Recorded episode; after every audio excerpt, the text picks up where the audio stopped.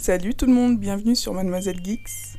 Mademoiselle Geeks est un podcast sur le monde du digital et ceux qui le côtoient. Vous découvrirez ici les témoignages d'hommes et des femmes d'exception qui allient l'entrepreneuriat et le digital. Aujourd'hui, j'ai le plaisir de discuter avec Aminata, qui est la responsable marketing de Toucher. Toucher, qui est une euh, plateforme de réseaux sociaux euh, intelligents dans laquelle toute personne est invitée à venir partager son savoir. Donc, je vous laisse apprécier cet épisode. Bonne écoute. Ok.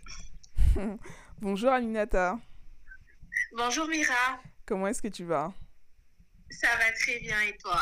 Euh, Moi, je vais bien. Euh, J'espère que cette ambiance Covid au bureau est terminée. Pas encore malheureusement.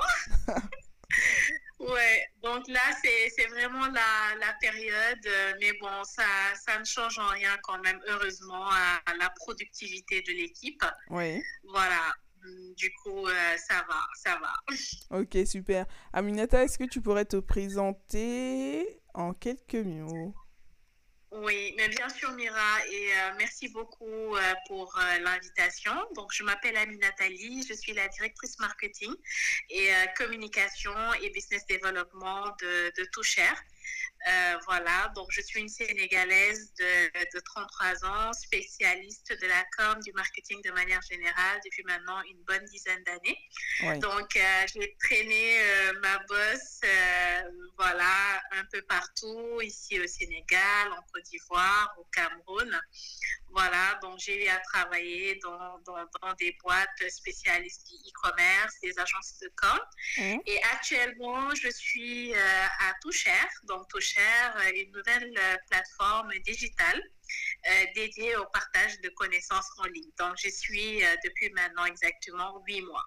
C'est Voilà. super. Bah, d'après ce que j'ai compris, euh, parce qu'on en avait discuté un peu avant, c'est comme un réseau Oui. social en fait de partage de connaissances. Effectivement, Toucher, c'est, euh, disons, une plateforme digitale, euh, si vous voulez, euh, qui aujourd'hui euh, fusionne euh, deux concepts.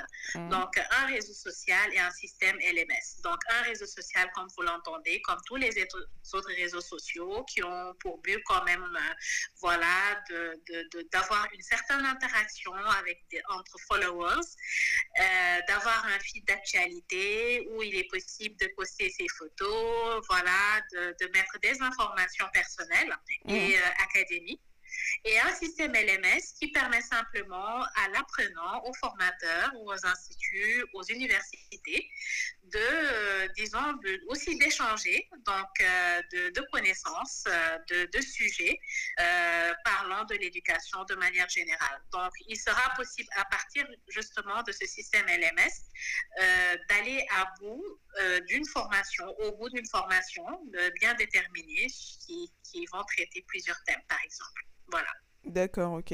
Et euh, du coup, c'est une application ou c'est un site internet?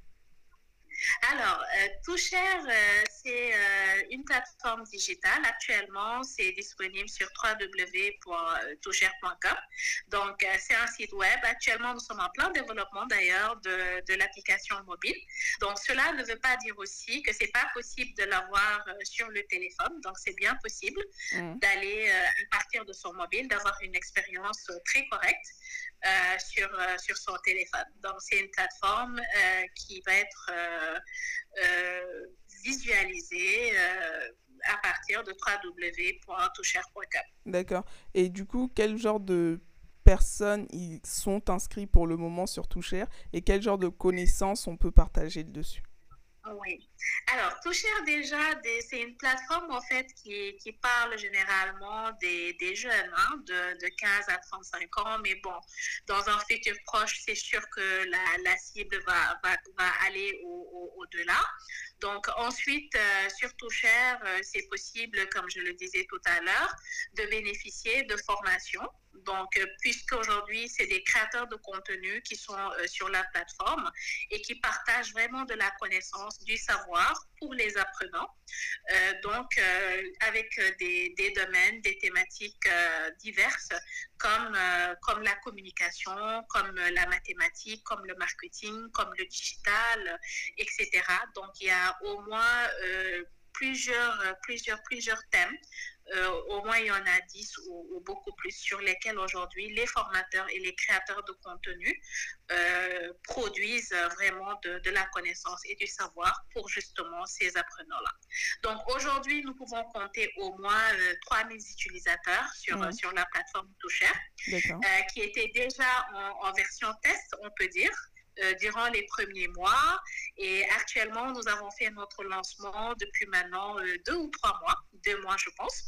Et euh, depuis lors, il y a quand même pas mal d'utilisateurs, comme des apprenants, des créateurs de contenu, des entreprises, des instituts et des universités qui commencent quand même à créer leur page, à connaître la plateforme Tougère, à la découvrir et à renseigner vraiment, voilà, les, leurs pages respectives afin de donner soit une visibilité à leurs activités, à leur contenu et de parler justement à ces apprenants qui les découvrent de jour en jour. Ah, c'est super. Bah, je trouve que c'est comme un, il y a des nouvelles formes d'apprentissage maintenant, vu euh, la situation que mm. euh, le monde entier a traversée liée au Covid.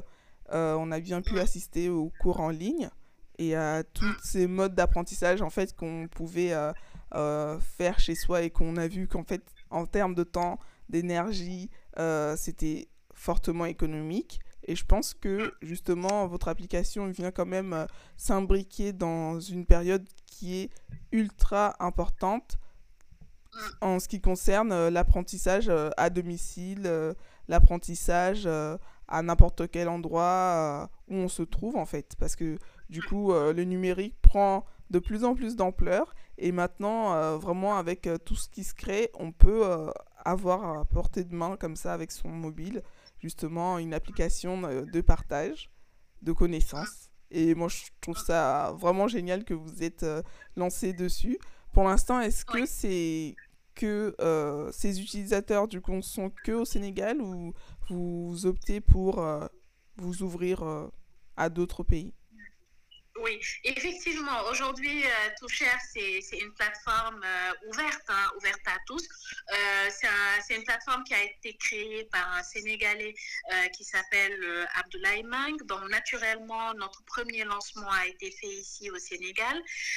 mais Toucher étant aujourd'hui une plateforme digitale, c'est une plateforme qui est ouverte vraiment à tous les pays. Et notamment dans, un, dans une stratégie proche, vraiment très proche de déploiement, nous avons quand même pour euh, projet d'aller euh, en 2022 euh, sur, sur au moins cinq pays en Afrique, donc des, des, pays francophones et des pays anglophones. Et nous serons d'ailleurs pour ce faire à Kigali au mois de mai lors du sommet e-learning euh, dédié euh, à, l'éducation et auquel vont, vont, participer quand même tous les acteurs majeurs du, de, de, l'écosystème éducatif en Afrique mmh. et, et mondial. Voilà. Donc, en gros, c'est ça. Aujourd'hui, vraiment, on a, on a remarqué aussi que, que, que l'accès à, à l'éducation n'est plus facile. Euh, nous ne sommes pas venus quand même pour, euh, disons, bouleverser un peu le, schéma classique euh, de, de, la pédagogie, de l'enseignement. Nous, voulons juste, à travers l'avènement du digital, apporter quand même une, une certaine touche neuve mmh. à, justement à, cet accès à l'éducation, en mettant en place, disons, un système qui fait que toute personne qui a vraiment soif de savoir et de connaissance pourra, à travers justement cette plateforme-là, bénéficier de formation. D'accord, je comprends tout à fait, mais maintenant, du coup, euh, comme tu l'as si bien dit, euh, l'éducation, tout le monde n'y a pas accès. Du coup, comment est-ce que, est-ce que vous avez des idées dans un futur proche euh, de comment pouvoir sensibiliser d'autres personnes pour pouvoir justement avoir accès à l'application Parce que déjà, pour avoir accès à l'application, il faut un téléphone.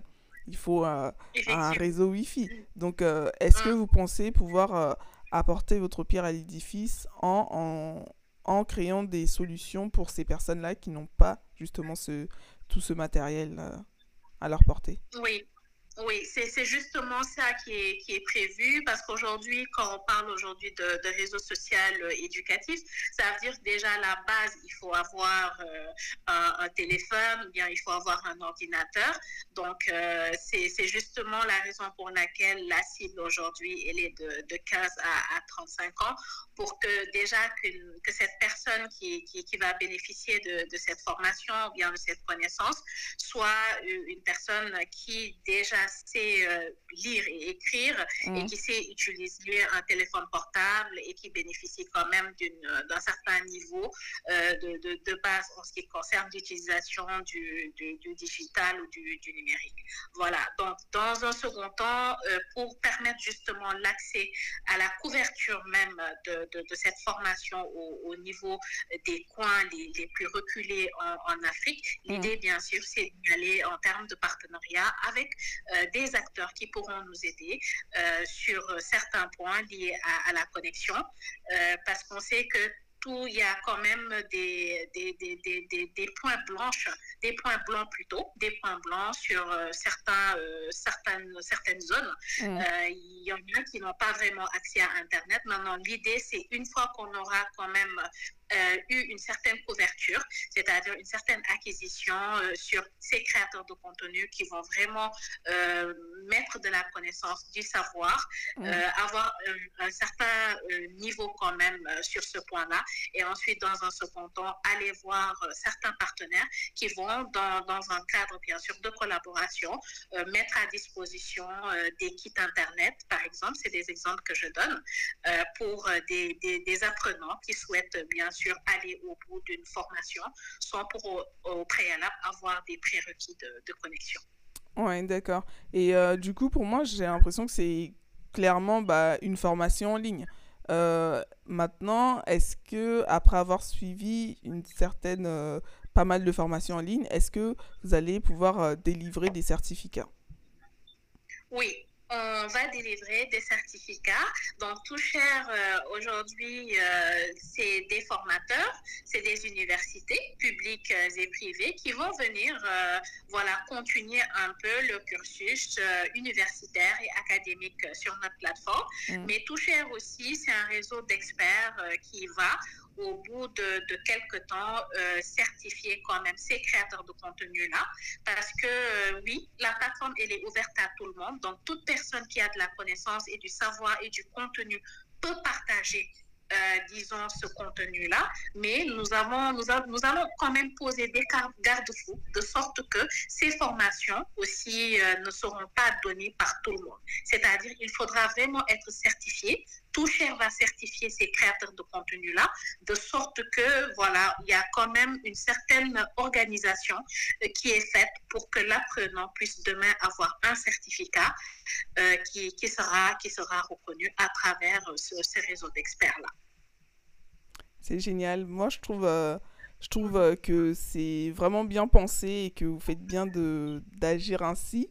Et euh, j'aimerais oui. savoir, du coup, comment est-ce que vous arrivez à aujourd'hui démarcher des, euh, des créateurs de contenu euh, Parce que des créateurs de contenu, il y en a beaucoup maintenant, mais oui.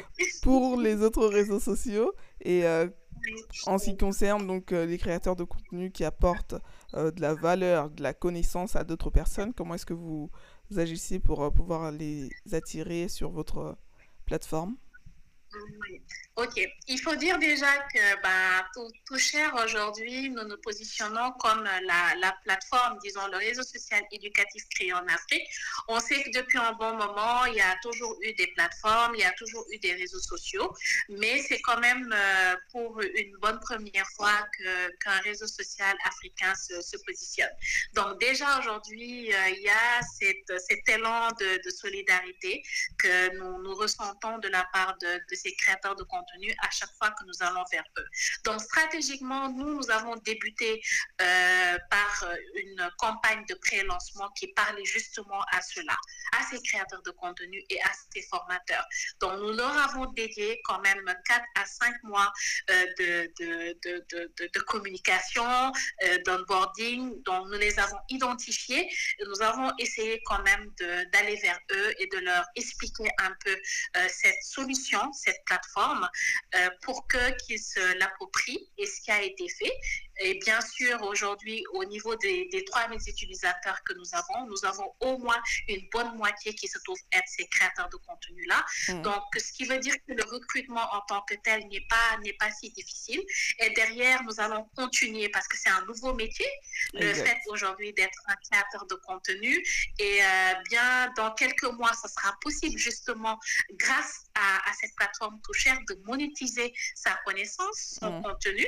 Donc, c'est des systèmes et des développements que, que nous faisons en interne actuellement. Et tous ces projets-là, ils sont au courant. Donc, ils attendent quand même euh, que, que, que tout ça, que, que, ça se fasse. Mais en attendant, euh, franchement, nous, nous voyons qu'ils investissent euh, massivement la, la, plateforme et ils commencent quand même à faire beaucoup d'interactions avec les apprenants. Exact. Bah, ça, c'est un mm. point ultra intéressant que tu viens de dire parce que je pense que tout le monde, tout le monde en est conscient aujourd'hui que pas mal d'applications aujourd'hui commencent à monétiser justement les créateurs de contenu, en tout cas ceux qui ont beaucoup d'ampleur, parce que c'est du travail qui est derrière et qu'il ne faut pas négliger le fait que euh, le temps et l'énergie est euh, monétisé.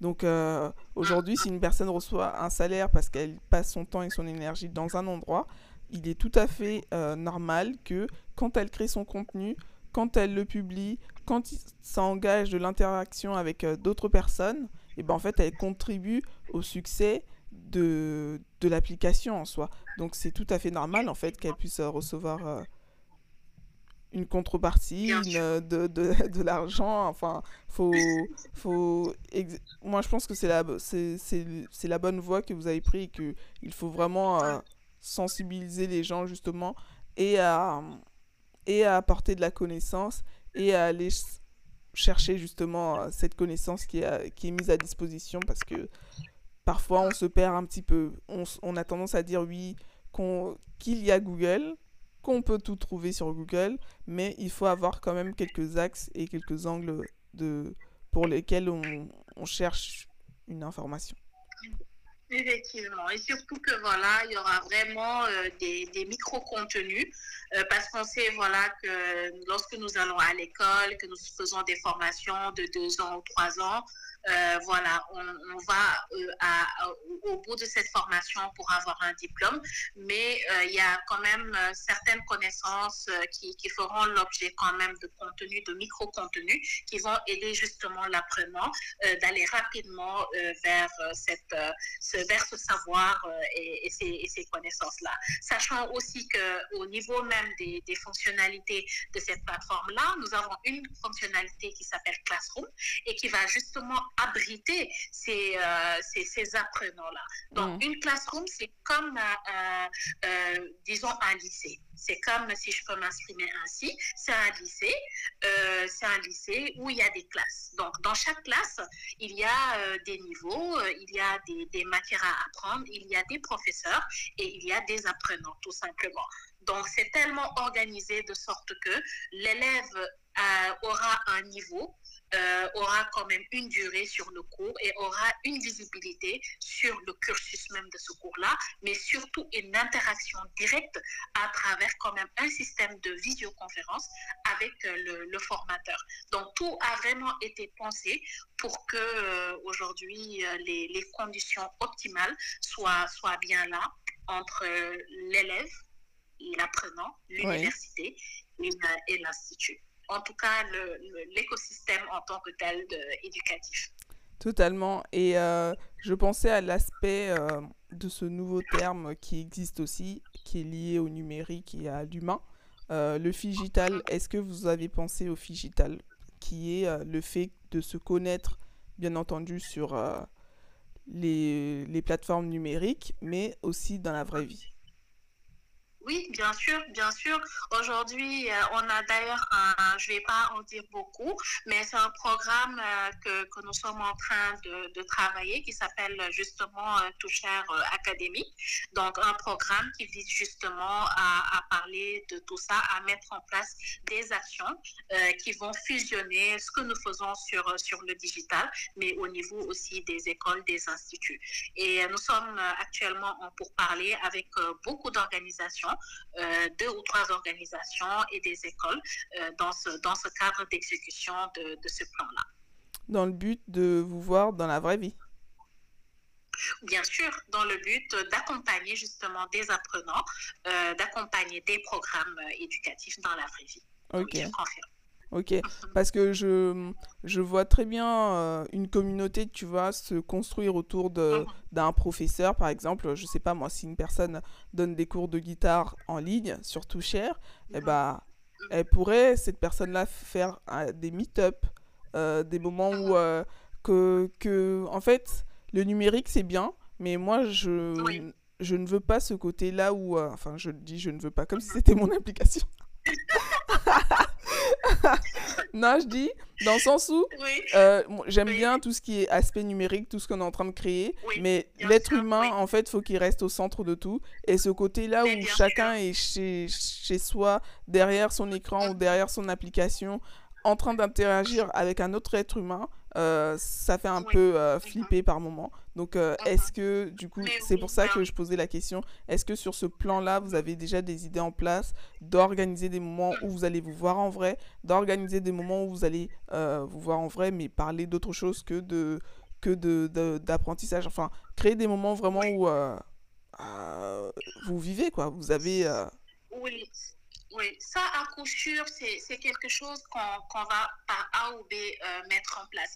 Dans la mesure où euh, les, les, écoles, les, les, écoles, les universités et les apprenants, et même les créateurs de contenu que nous abordons sur notre plateforme, c'est des personnes aussi qui ont leur activité.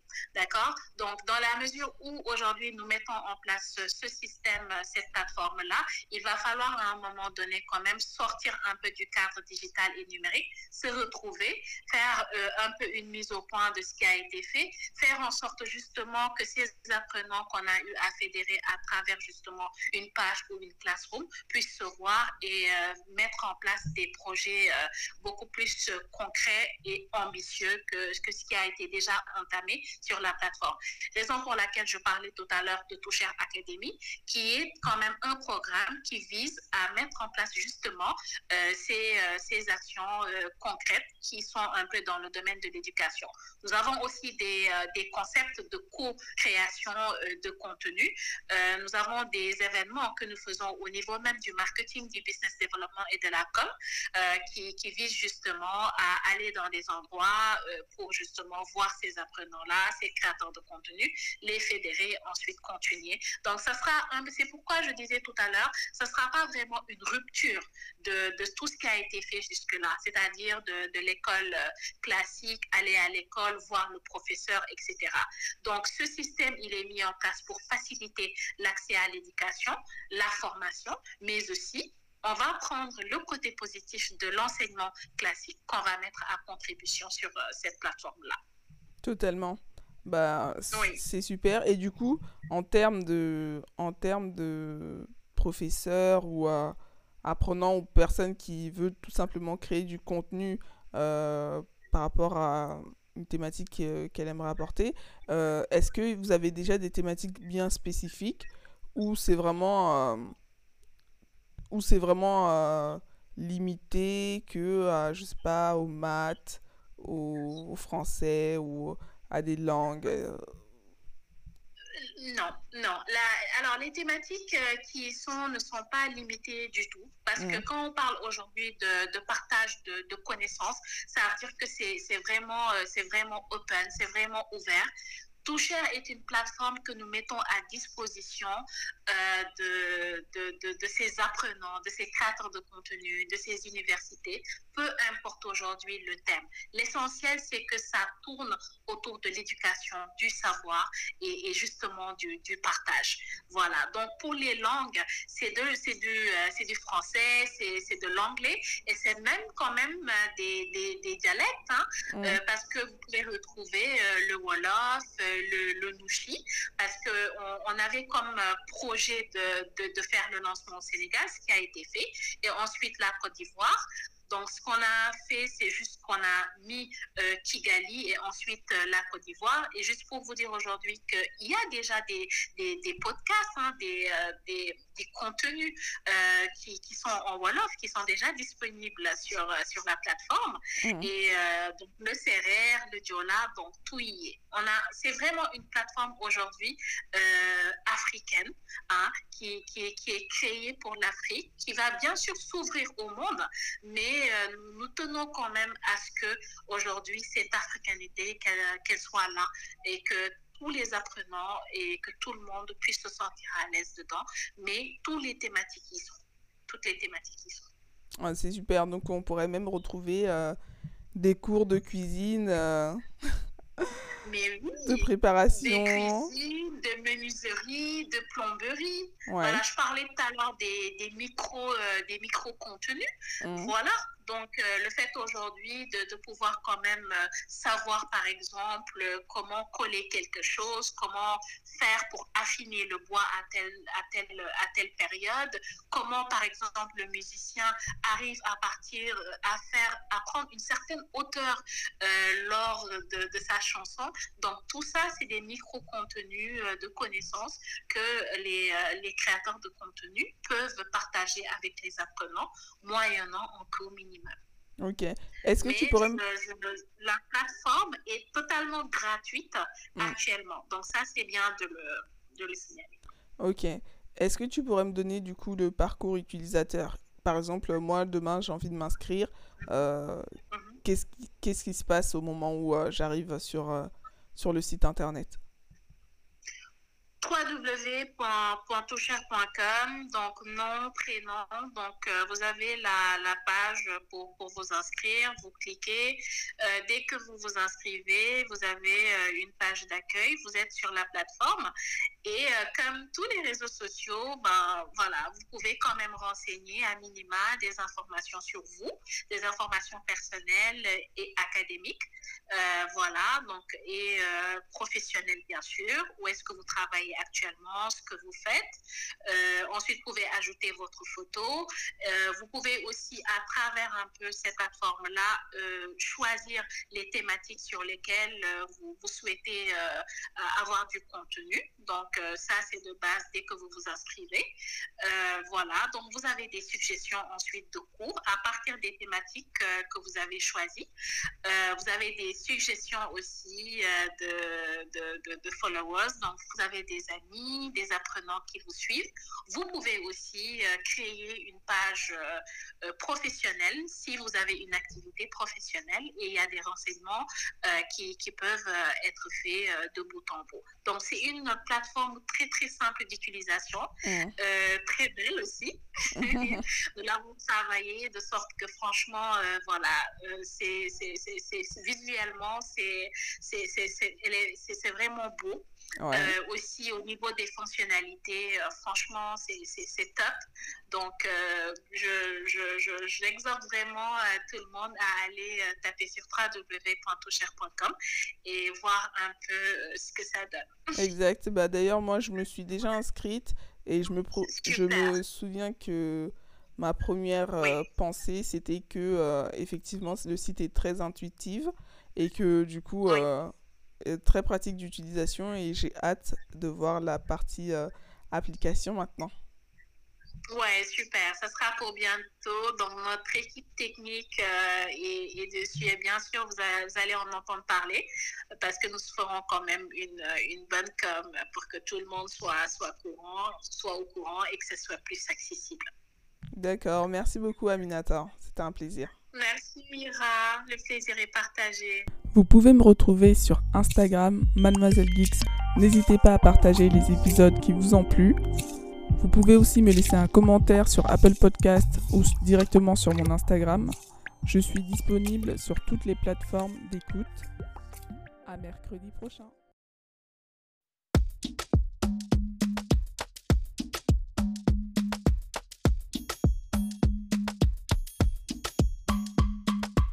Salut les geeks, bienvenue sur Mademoiselle Geeks. Mademoiselle Geeks est un podcast sur le monde du digital et ceux qui le côtoient. Vous découvrirez ici les témoignages d'hommes et des femmes d'exception qui allient l'entrepreneuriat et le numérique. Vous aurez un épisode chaque mercredi sur les différentes plateformes d'écoute ainsi que YouTube. Alors je vous souhaite une belle écoute. Dans cet épisode, j'ai le plaisir de discuter avec Willis Nana qui vit à Toronto au Canada. Il est data engineer depuis sa tendre enfance. il a eu cette vocation euh, en étant dans une famille euh, d'informaticiens. Donc, il est passionné, mais pas comme les autres personnes qui l'écrivent sur LinkedIn juste pour l'écrire. Non, lui, il est réellement passionné. Il tient une chaîne YouTube au nom de Data from Scratch, dans laquelle il partage euh, pas mal de conseils pour les personnes qui s'intéressent à ces métiers-là. Donc, data engineer, data science, il s'y connaît. Suivez-le parce que réellement, vous allez en apprendre beaucoup. Et je vous laisse le plaisir d'écouter cet épisode. Alors, bonjour Willy. Salut, salut à toi Mira. Tu vas bien? Ça va bien et toi? Ça va très bien, merci. Je suis ravie de t'avoir aujourd'hui dans le podcast parce que ça faisait un petit moment que j'avais repéré euh, ton profil euh, par les biais des réseaux sociaux, notamment Instagram et ta chaîne YouTube. Mais on n'avait pas encore réellement discuté euh, ensemble en ce qui concerne ton parcours, notamment. Donc c'est pour ça que je t'ai invité sur Mademoiselle Geeks pour que tu puisses un peu me parler de toi et de ton parcours. Alors, est-ce que tu pourrais commencer par te présenter? Avec plaisir, moi je m'appelle Willis, j'ai 34 ans. Ça fait près de 15 ans que je travaille en informatique. Euh, je suis français, j'habite au Canada depuis maintenant plus de 7 ans. Et mon parcours, globalement, j'ai fait des études en France euh, d'informatique, en école d'informatique, un bac plus 5. J'ai travaillé 3 ans en France euh, dans le monde de la data. J'étais consultant BI pour différentes entreprises comme Peugeot Citroën ou Eiffage. Et ensuite, j'ai décidé de vivre un peu l'aventure à l'étranger, donc je suis parti vivre au Canada. Donc, bah, je devais avoir 26 ans. Et puis, donc, ça fait maintenant donc, 7 ans que je suis au Canada et je suis devenu data engineer au Canada via différentes expériences. j'ai travaillé en finance, j'ai travaillé 4 ans dans le monde de jeux vidéo chez Ubisoft. là, j'ai vraiment, vraiment apprécié. Ça a été vraiment beaucoup, beaucoup de plaisir de travailler dans ce monde-là, qui est une de mes passions. puis là, depuis un peu plus d'un an, j'ai une chaîne YouTube où je parle de data, donc data engineering, qui est un nouveau domaine du monde de la data, et la data science. et donc, je t'expliquerai, j'expliquerai un peu la différence entre les deux. Puis, globalement, je suis passionné d'informatique et plein d'autres choses, mais pas mal d'informatique. D'accord. Donc, en fait, dans ton parcours, dès le départ, tu savais que tu voulais être informaticien tu voulais ouais. l'univers. C'est très rare d'avoir des gens euh, qui sont directement décidés et qui font ce parcours-là et qui restent en fait. Qu'est-ce qui t'a insufflé euh, cette, euh, cette envie? Bah moi, j'ai toujours baigné dans l'informatique. mon père est informaticien, puis j'ai de nombreux oncles qui sont informaticiens. Donc, pour moi, la fibre informatique a toujours été là. Et donc, un peu naturellement, je suis allé vers l'informatique. Ça m'a passionné très, très jeune. Puis comme j'étais passionné de jeux vidéo, c'est un peu, on va dire, assez lié l'informatique et le jeu vidéo. Donc c'est aussi pour ça que assez vite j'ai su ce que je voulais faire. D'accord, ok. Ouais, donc c'était déjà dans ton environnement, tu étais déjà, étais déjà influencé par les membres de ta famille et notamment tu avais déjà des modèles à suivre en fait et des parcours que tu pouvais imiter. Exactement, exactement. Très intéressant. Très très intéressant. Et du coup, comment est-ce à partir de quel niveau d'études tu commences euh, tes études en informatique? Ouais. Moi, en fait, euh, en France, euh, j'ai fait un BTS. Un BTS à l'époque, s'appelait BTS Iris. C'était spécialisé en informatique. Où j'ai vu toutes les bases en informatique, l'algorithmie, le réseau, le système programmation. donc à partir du BTS, donc après le bac, bac plus 2, puis après je suis rentré en école d'informatique où là je me suis vraiment spécialisé. Enfin j'ai appris à peu près tous les domaines de l'informatique de l'époque. C'était donc programmation, système, réseau, données, BI, intelligence artificielle. donc, donc, voilà, donc j'ai fini mes études en 2012 et aussi via les stages où je me suis spécialisé. J'ai fait des stages dans divers domaines. Je sais qu'il y a un domaine qui, m'a beaucoup plu, c'était le, monde de l'art, où j'ai été administrateur réseau en fait au Palais de Tokyo. Ah, c'était un peu, c'était vraiment cool parce que c'est l'art, c'est une de mes passions, donc j'adore l'art. Puis ça mêlait en fait les deux choses que j'aimais, enfin une des deux choses que j'aimais, l'informatique et, l'art. Ah, trop bien. Ça fait un petit, euh, parce que j'y étais hier du coup au Palais de Tokyo. Ok. ouais, franchement c'est cool. J'adore euh, toute euh, toute exposition qu'ils font là-bas. Ouais ouais, c'est très cool. Ouais, donc euh, ouais, euh, tu arrives à allier ton métier, la passion et du coup euh, le fait de pouvoir être dans l'informatique, en fait, ça te fait découvrir aussi un peu que tu peux lier un peu tout, ouais. tout ce que tu veux, quoi. Si tu veux te lancer dans l'art, tu peux. Si tu veux te lancer, enfin, si tu veux être dans le milieu de l'art artistique et gérer tout ce que tu connais, tout, tu peux. Enfin, c'est vraiment euh, top. Comment est-ce que comment est-ce que tu gères euh, le fait de faire tes études et ensuite euh, à côté d'avoir une passion à côté? Bah moi, en fait, je suis un, je suis un passionné de nature. C'est-à-dire que je, je, vis par passion. C'est un peu ma seule raison d'exister, c'est de, de, vivre par passion. Et moi, quand j'étais au Palais de Tokyo, ce que j'aimais, c'était découvrir des œuvres d'art, d'art contemporain. et justement, le fait d'être administrateur réseau m'a permis de, de m'ouvrir l'esprit avec ça. Puis c'était souvent après le travail. Par exemple, il y avait des vernissages à partir de, de, 17h. Donc ça me permettait justement, juste après le travail, de pouvoir bah, mêler bah, ma vie de travail et ma vie de, qui, qui, me fait vibrer. Puis c'était un peu pareil chez Ubisoft aussi, où j'ai travaillé vraiment dans le cœur du jeu vidéo, où je travaillais sur le jeu par exemple Rainbow Six, où j'étais avec des gens qui fabriquaient le jeu vidéo puis en tant que data engineer, je leur fournissais de la donnée. Et puis je pouvais jouer aussi, c'était euh, normal de pouvoir jouer au travail, c'était même conseillé pour bien comprendre le jeu. Donc, euh, donc voilà, c'est pouvoir, l'informatique en tout cas, moi, me permet de m'aider pas mal de mes passions à mon travail. Ok.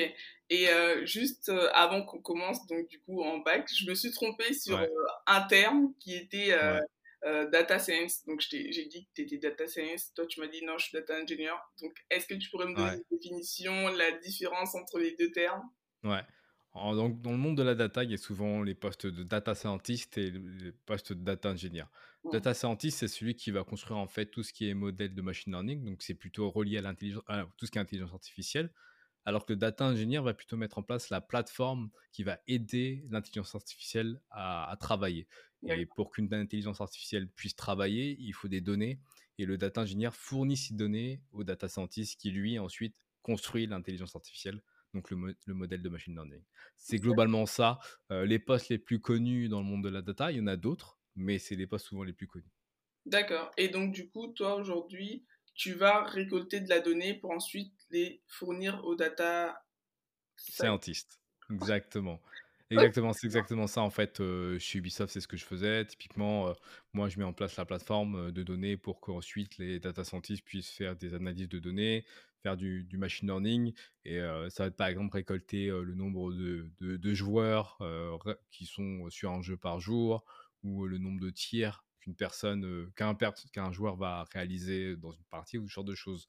Donc ouais, c'est, vraiment moi qui va assainir le milieu pour que les data scientists puissent travailler par la suite. Ok, génial. Et du coup, quel est, est-ce que tu penses que, enfin, selon les compétences, quelles sont les compétences qu'il faut avoir pour pouvoir être data engineer? Pour être data engineer, c'est surtout de l'informatique, donc il faut, avoir des très bonnes bases en informatique, euh, donc c'est-à-dire euh, connaître, euh, savoir programmer, faire de la programmation. généralement, on conseille deux, langages en informatique, c'est le SQL et le Python. C'est souvent les deux langages cœur du métier de data engineer. Il faut aussi forcément avoir un esprit analytique, pouvoir comprendre des problématiques analytiques et assez prendre le temps de diguer. C'est un métier assez complexe avec beaucoup d'outils. Donc, il faut souvent prendre le temps de lire pas mal de documentation et creuser parce qu'il y a, c'est un métier assez nouveau. Donc, tout reste à faire. Et donc, je dirais que ce serait ça, les, compétences clés pour être data engineer. tu viens de dire que c'était un métier assez nouveau depuis combien de temps? Disons que le métier de data engineer a été vraiment démocratisé à partir de 2017. c'est un métier qui a été vraiment créé autour de 2010-2012 chez Google, chez Facebook, surtout chez Facebook, chez Airbnb, qui ont vraiment mis les, fondations du métier. Mais ça s'est démocratisé autour de 2017, où surtout il y a un article qui a été sorti par un, par un, on va dire un développeur qui s'appelle Maxime Beauchemin. Mmh. J'en parle parce que c'est un Québécois, donc c'est pour ça. Mmh. donc il représente un peu le Canada. Et puis il a permis de mettre en, les bases du métier, les fondations via cet article. Et donc, c'est à partir de là qu'on dit souvent que le métier de data engineer a été vraiment inventé, donc autour de 2017. Donc, finalement, ça fait 7 ans, 7 ans, je sais pas. Ouais, c'est tellement récent que euh, euh, je pense que dans les écoles, genre primaire ou lycée général, les gens ne savent pas vraiment qu'ils peuvent se lancer dans, dans ces métiers-là. Et pour laquelle tu fais un petit peu exactement comme moi, tu as créé une chaîne euh, YouTube dans laquelle tu veux démocratiser euh, euh, ces métiers-là. Donc, est-ce que tu pourrais parler de ta chaîne et de ce que tu, tu fais? Donc, ma chaîne s'appelle Data from Scratch. Sur ma chaîne YouTube, je parle de tout ce qui est lié au métier de la data, surtout le data engineering et la data science, pour justement démocratiser ces métiers. Donc les métiers de data engineer, data scientist, comme je le disais, mais aussi data analyst. Puis il y a d'autres métiers qui commencent à émerger. Donc l'idée, c'est de mettre sous la lumière ces nouveaux métiers qui sont assez récents et qui sont assez peu connus par rapport à d'autres métiers, par exemple du web. développeur web, c'est assez classique pour les gens, alors que data engineer ou data scientist, ça l'est beaucoup moins. Donc l'idée, c'est vraiment de démocratiser ce métier-là, expliquer les technologies et, euh, même faire voilà, de la vulgarisation liée à tous ces métiers. D'accord, c'est top. Et du coup, pourquoi est-ce que tu as ressenti vraiment le besoin de faire cette chaîne-là? Bah, Je trouvais que... Bah, moi, je, je, je suis pas mal, enfin presque anglophone dans, dans, ce que je fais tous les jours, tout est en anglais. Donc je trouvais ça dommage qu'il n'y ait pas de ressources en français liées à tout ce qui est surtout data engineering. donc j'ai voulu commencer ça pour juste montrer aux francophones que c'est des métiers qui existent. Parce que moi, dans mon quotidien, en fait, c'est assez normal que ça existe, mais ça n'est peut-être pas dans tout ce qui est monde francophone. Exact. Bah, moi, je trouve que c'est une très bonne réponse dans le sens où euh, c'est vrai qu'en France, euh, les métiers de l'informatique et tout ça, généralement, c'est euh, juste raccourci au mot informaticien, tu vois. Et c'est pas assez dit de manière explicite, oui, tu peux être data ingénieur, tu peux être marketeur, tu peux être data science, tu peux être ci, tu peux être, tu peux être développeur, tu peux être c'est pas assez euh, explicite. On résume ça à informaticien et les gens ne savent pas ce que c'est. Ils se disent mince, je suis pas bon en maths, je sais pas coder, donc c'est mort. Est-ce que tu penses qu'une personne aujourd'hui qui n'est pas bon en maths et ne sait pas coder de base ne peut pas être data science ou data engineer? Alors, je dirais que pour devenir, pour travailler en informatique, en règle générale, les maths ne sont pas importantes. C'est-à-dire que les maths autres que ce que tu peux voir jusqu'au collège, c'est-à-dire mmh. addition, soustraction, multiplication, division, ratio, voilà, c'est à peu près ça. ce que généralement tout le monde maîtrise, hein, c'est pas très compliqué. Et puis même à revoir, c'est pas le plus difficile. Un informaticien doit connaître à peu près ça. Voilà. Donc pour 80% des, des postes en informatique, c'est souvent ça qu'on va demander. Donc les maths ne sont pas un élément décisif en informatique et ça c'est fondamental de, le rappeler. Maintenant, il y a des postes comme par exemple data scientist qui sont en fait plus des postes de mathématiciens ou de statisticiens. Je dirais même de statisticiens parce que la plupart du temps, les data scientists sont des anciens statisticiens et vont avoir forcément des bonnes bases en mathématiques. Mais ça reste plus des statisticiens que des informaticiens, surtout pour les data scientists. Voilà, c'est à peu près ça. Ok. Et du coup, euh, si aujourd'hui une personne veut être en reconversion professionnelle, par exemple, et qu'elle veut devenir euh, data science ou data engineer, qu'est-ce que tu lui conseillerais de faire? Moi, je lui dirais de se renseigner en ligne, d'abord de regarder si ça, ça lui plaît, parce que souvent, bah, une reconversion, c'est un, un, gros move, donc euh, ça demande beaucoup d'efforts et pas mal d'argent. Donc, se renseigner sur le poste, regarder le quotidien si le quotidien lui plaît, et ensuite voir les différentes possibilités de se former. Donc, pour moi, il y a il y a comme trois façons de faire. Il y a apprendre par soi-même, self-learning. Donc, regarder les formations, il y a plein de formes, enfin, il y a plein de possibilités de se former gratuitement en ligne. Donc, ça, c'est assez, ça, c'est le plus difficile parce que ça demande pas mal de temps. Ensuite, il y a ensuite reprendre des études, faire une, reprendre un master, une licence en informatique. Donc ça, c'est l'enseignement plus classique. Et le troisième cas, ça va être tout ce qui est bootcamp, formation, formation suivie, accompagnement. Ça, je veux dire, c'est entre guillemets le meilleur des deux mondes, c'est-à-dire entre apprendre soi-même et reprendre des études, parce que souvent les bootcamps ou les formations qui sont suivies par des experts, en tout cas, si c'est un expert qui le donne, souvent ces, ces, formations ont le minimum requis pour que la personne puisse être ensuite employable par la suite. Donc voilà, c'est à peu près les trois voies que je donne généralement. Et pour toi, quelles sont les perspectives de, de carrière que, que, les gens peuvent faire par la suite Ouais, je dirais en tout cas pour, le, pour les métiers de la data, elles sont exceptionnelles parce que c'est des métiers qui sont très récents. Et donc, par exemple, le métier de data engineer a 7 ans, data scientist, ça a à peu près 10 ans, 2012. puis data analyst, ça doit être, ça doit être je sais pas, 15, 12, 15 ans. Donc, c'est des métiers qui sont très récents par rapport au métier du web. Donc, tout reste à faire et le métier de data engineer est vraiment en extrême croissance. Et ça va pas s'arrêter tout de suite parce que pour un data scientist, il faut souvent deux à trois data engineers. Donc, ça montre un peu l'envergure des possibilités bah, pour un data engineer qui se forme, ce qui est possible. Donc, c'est vraiment ça. Si une personne souhaite se former en data engineering, elle aura vraiment pas mal d'opportunités. En data science, faut en data scientist, faut avoir par contre des bonnes bases de maths et stats. Donc là, ça va être un peu plus dur. Data analyst, qui est un autre poste en data, ça aussi, il faut un tout petit peu de maths et de stats. Donc aussi, ça va être un peu plus dur. C'est ça que je dirais globalement en termes de reconversion. Ouais, c'est top. Et euh, c'est des métiers, est-ce que ce sont des métiers où tout le monde est en train de se ruer, donc euh, c'est bouché, ou est-ce qu'il y a de la place pour lui? Non, il y a quand même de la place. Il y a quand même de la place parce qu'en tant que data engineer, enfin, les métiers de la data, la barrière est quand même assez haute.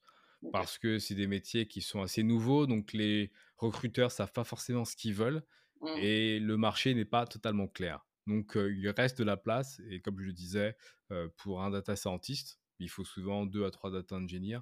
Donc, il reste énormément de choses à faire dans le monde de la data. C'est extrêmement récent, donc je dirais que c'est le bon moment pour, pour se lancer. Ouais, c'est top. Et euh, les, le mode de vie ensuite euh, qu'on peut avoir euh, autour de ça, parce que ces derniers temps, c'est dans le domaine informatique, on n'arrête pas de vanter quand même le lifestyle qui va avec, qui est de pouvoir bosser de là où on veut, quand on veut. Qu'est-ce que tu en penses? Ouais, je trouve que c'est assez vrai. en informatique, en règle générale, on a la possibilité de travailler en remote assez, assez bien, ça se fait assez bien. Ça dépend des, entreprises, ça dépend des politiques d'entreprise, mais généralement, en tant que développeur, on a quand même la chance de pouvoir travailler à travers le monde.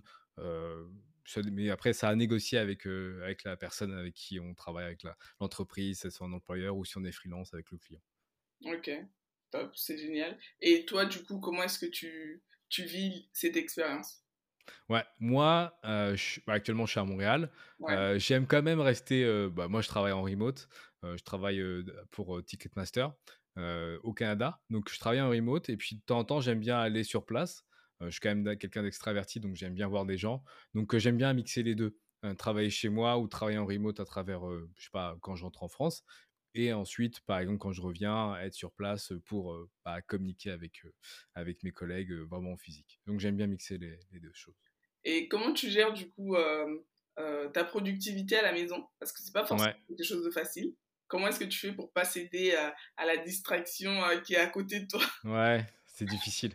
C'est difficile, mais souvent, ce que je fais, c'est que généralement, je travaille assez intensément de 10h à midi et de on va dire 13h30 jusqu'à 16h. C'est vraiment mes tranches horaires, donc à peu près vraiment 5h, 5h30 de productivité.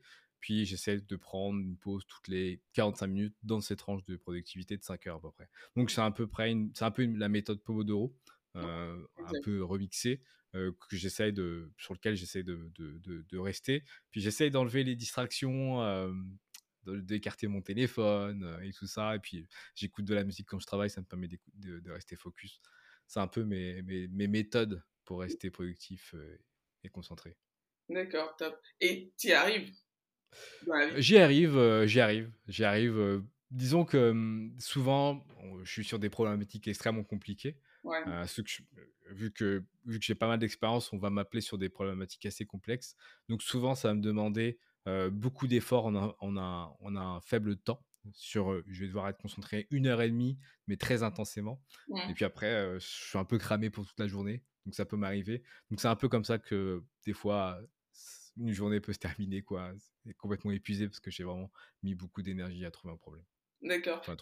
Du coup, comme tu disais, toi-même, tu es extraverti, donc du coup, t'aimes aller voir tes collègues au bureau. Et dans les métiers de l'informatique, on a tendance à souvent travailler en groupe. Ouais. travailler avec d'autres personnes. Comment est-ce que tu gères tes collaborations avec les autres personnes? Ouais. Moi, ce que j'essaie de faire, c'est j'essaie de créer un safe space pour que mes collègues et moi, on puisse communiquer de manière honnête.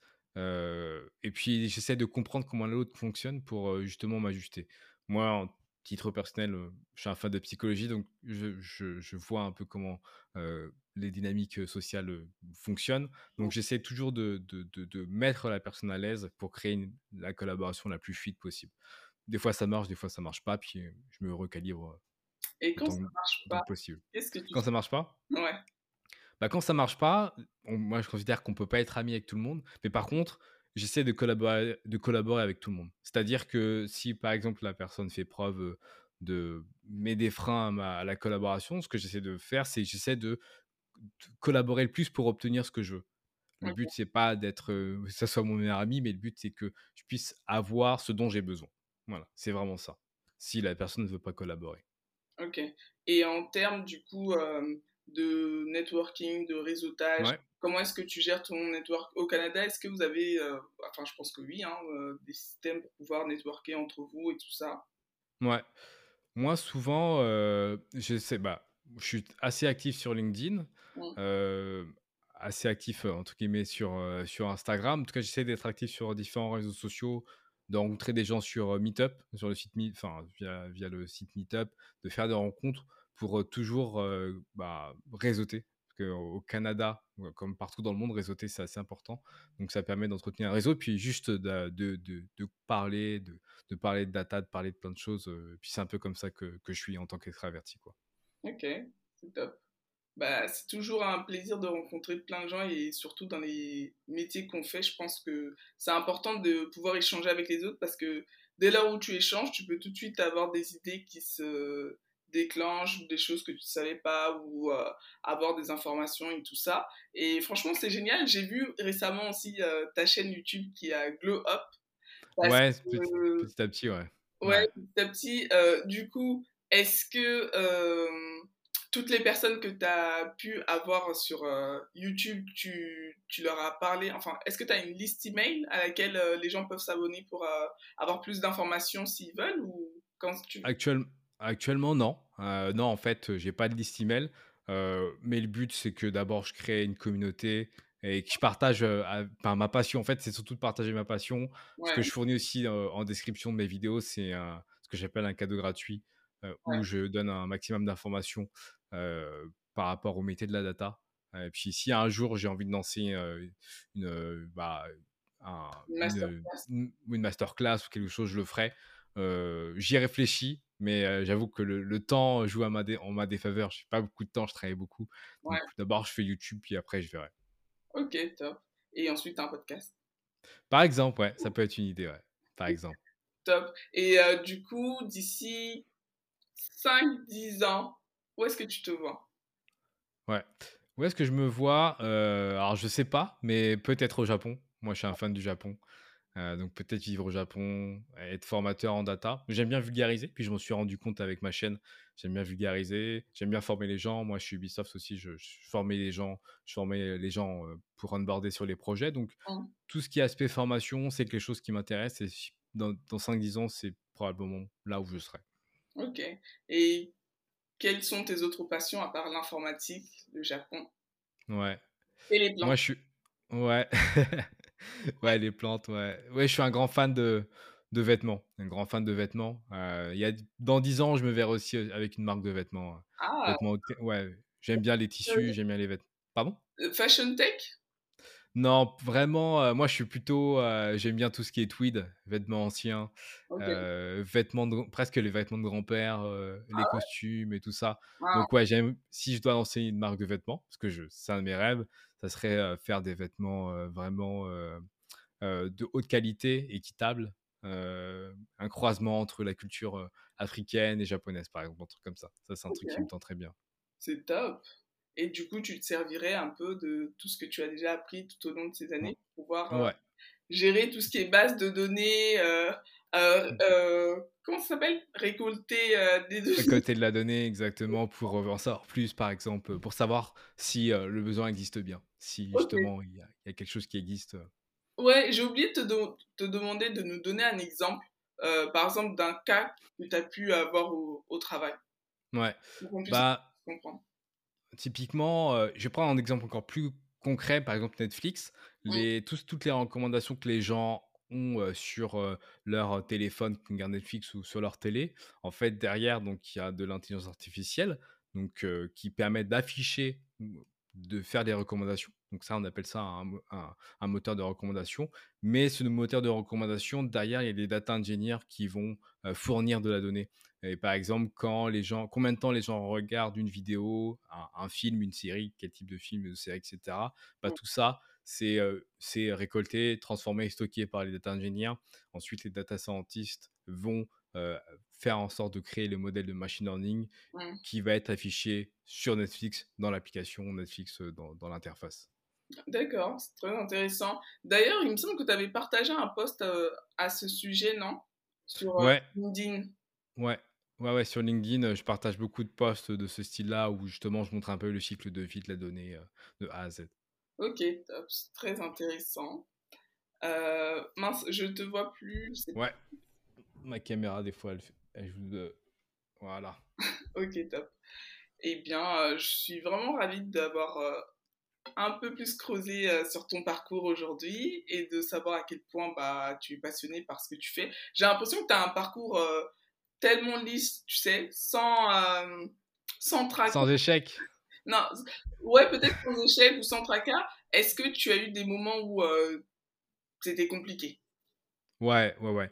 Le, le fait d'arriver au Canada, euh, le Canada, c'est quand même une culture assez différente. Le Québec est différent du Canada et le Canada est différent de la France. Donc ça, ça a été un gros choc culturel. Euh, donc ouais, en termes de vie personnelle, il y a eu un très grand chamboulement. Je suis venu en couple. euh, J'étais célibataire, maintenant je, suis- je suis en couple avec quelqu'un d'autre. Donc ouais, quand on voyage, on couple souvent, c'est pas facile. Et ça n'a pas été facile dans ce cadre-là de, de venir vivre au Canada. Ok, d'accord. Et pour trouver du travail, ça a été? Pour trouver du travail, ça a été, euh, mais on va dire que le, la partie difficile, c'est au niveau des permis de travail. Euh, Il y a pas mal de paperasse. J'ai de la chance, là, je vais devenir canadien dans, dans quelques semaines.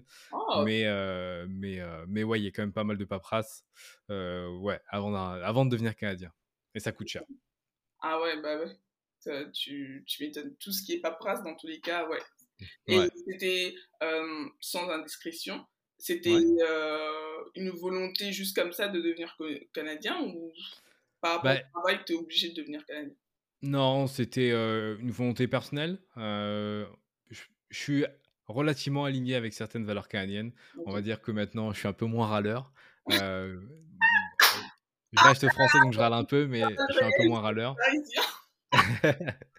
Mais euh, c'est vrai que le Canada est un beau pays, donc je me suis dit, euh, je suis aligné avec certaines, certaines valeurs, donc euh, pourquoi pas devenir canadien. Non, mais là, je suis choquée. Là, tu viens de tirer à balles réelles sur tous les. exactement, exactement. Mais c'est vrai que les Canadiens ont, ont, ont, ont une façon de voir la vie qui est beaucoup plus calme et simple que les Français ou même les, les, les Européens. Donc c'est aussi ça que je suis venu prendre, enfin, de vivre au Canada de- d'une certaine manière. Ok, d'accord, c'est bon. c'est pour ça que tout le monde se barre au Canada ces derniers temps là. ouais, c'est un, un beau pays. C'est un beau pays. Il peut faire froid, mais ça reste un beau pays. Ouais. Ok, très bien. Alors Willy, dis-nous si jamais une personne voudrait te retrouver, sur quelle plateforme elle peut te contacter ou rentrer Ouais. euh, ou voir tes vidéos, etc. Donc, euh, je suis très présent sur euh, YouTube. Ma chaîne, c'est Data from Scratch. Ouais. Ensuite, sur LinkedIn, vous pouvez me retrouver sur LinkedIn, euh, Willis Nana, où je poste euh, des, bah, des posts assez régulièrement. Puis Instagram que j'essaye de, d'alimenter de, de, temps en temps avec des stories. Je fais des trucs un peu fun. Et je suis un tout petit peu sur Twitter aussi. Donc Twitter, Willis Nada. Et l'endroit où tu es le plus présent, bah, ça reste. Ouais. Ça reste LinkedIn, ouais. Ok. Et de toute façon, toi-même, du coup, tu, tu donnes quelques tips, plus que des tips sur ta chaîne YouTube aussi. Donc, les gens peuvent directement aller s'abonner parce que sa chaîne est très intéressante. Exactement. Vous êtes les bienvenus. Top. Merci beaucoup, Willy, pour ton Merci à toi, Mira. Euh, merci de m'avoir un peu plus éclairé sur euh, ton domaine et à très bientôt. À très bientôt. Merci. Merci d'avoir écouté cet épisode. Si cela vous a plu, n'hésitez pas à laisser un commentaire sur Apple Podcast. Vous pouvez laisser aussi des commentaires sur Spotify maintenant, c'est tout nouveau. Mais c'est possible. N'hésitez pas à me suivre sur les différentes plateformes de réseaux sociaux tels que LinkedIn, Instagram, Twitter, ces plateformes-là, je suis dessus. Et n'oubliez pas que vous avez un épisode tous les mercredis. Donc je vous dis à mercredi prochain.